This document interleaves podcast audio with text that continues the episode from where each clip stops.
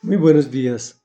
Debo ser leal es la primera de dos partes en que dividimos el capítulo 19 del primer libro de Crónicas. Estamos leyendo la palabra de Dios en orden.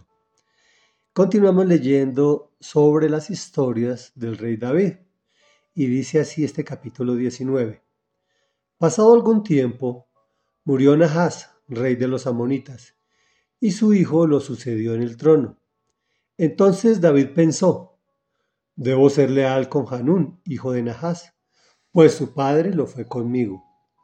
Así que envió a unos mensajeros para darle el pésame por la muerte de su padre. Cuando los mensajeros de David llegaron al país de los amonitas para darle el pésame a Hanún, los jefes de ese pueblo le aconsejaron, comillas, ¿y acaso cree su majestad que David ha enviado a estos mensajeros solo para darle el pésame y porque quiere honrar a su padre? ¿No será más bien que ha venido a espiar y a explorar el país para luego destruirlo?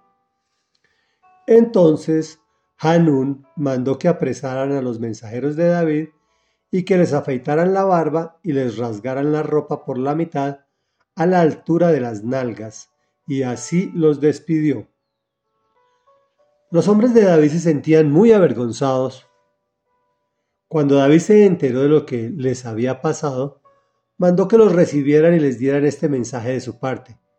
Quédense en Jericó y no regresen hasta que les crezca la barba. Al darse cuenta Hanún y los amonitas de que habían ofendido a David, enviaron 33 mil kilos de plata para contratar carros y jinetes en Aram Naharayín, en Aram de Macá y en Sobá contrataron 32 mil carros y el rey de Macá, con su ejército, que acampó frente a Medeba. Por su parte, los amonitas salieron de sus ciudades y se dispusieron para el combate. Cuando David lo supo, despachó a Joab con todos los soldados del ejército. Reflexión.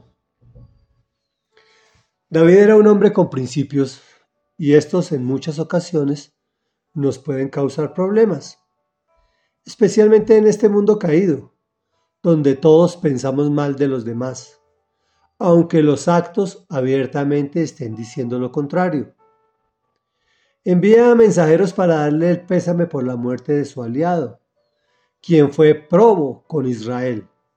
Echemos un vistazo a un mal consejo. ¿No será más bien que son espías para destruir el país? El rey Naja lo cree y en medio de su luto toma una mala decisión, humillando a los embajadores de Israel y de paso insultando al rey David. Si analizamos el hecho es totalmente absurdo, al igual que muchas decisiones que tomamos asusados por malos consejeros que no tienen al Señor en su corazón y actúan movidos por el odio, la venganza y sin medir las consecuencias. Cuando se dieron cuenta del error, no tuvieron más remedio que prepararse para una guerra que nadie quería, al punto que David solo reacciona cuando supo que los amonitas habían contratado mercenarios. Oremos. Amado Rey, Dios y Padre de la Gloria, Padre nuestro, que habitas los cielos de los cielos de los cielos.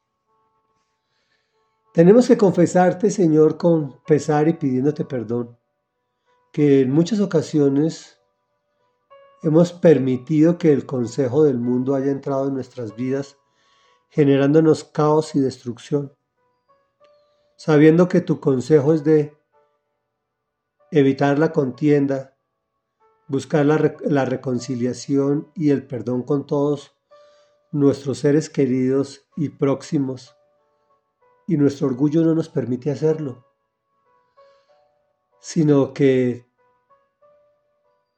afeitamos las barbas y cortamos las vestiduras a la altura de las nalgas para humillar a aquellos que nos están haciendo el bien.